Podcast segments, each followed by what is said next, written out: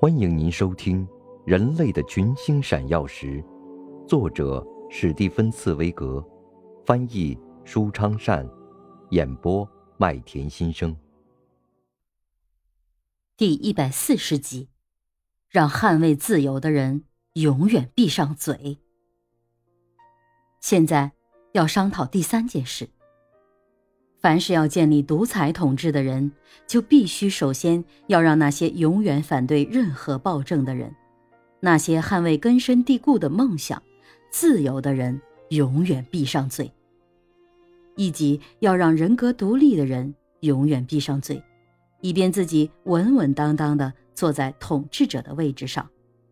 安东尼要求把马尔库斯、图利乌斯、西塞罗。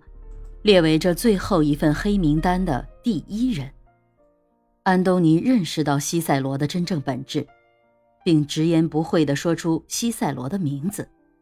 西塞罗确实比所有的人都危险，因为他具有的精神力量和要求独立的意志，他必须被干掉。吴大维感到很吃惊，并予以拒绝。作为一个年轻人的他。毕竟还没有被政治的奸诈完全毒害，还没有完全冷酷无情。用杀害这位意大利最著名的学者来开始自己的统治，他对此还有疑虑。西塞罗曾经是维护乌大维的事业的最忠诚的人，西塞罗曾经在民众和元老院面前多次赞誉过他。就在几个月前。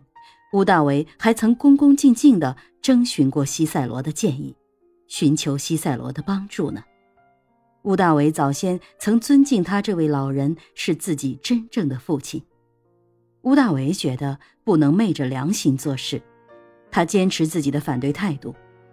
出于对西塞罗真正崇敬的本能，他不愿意把这位最显赫的拉丁语大师交给收买来的凶手们去杀戮。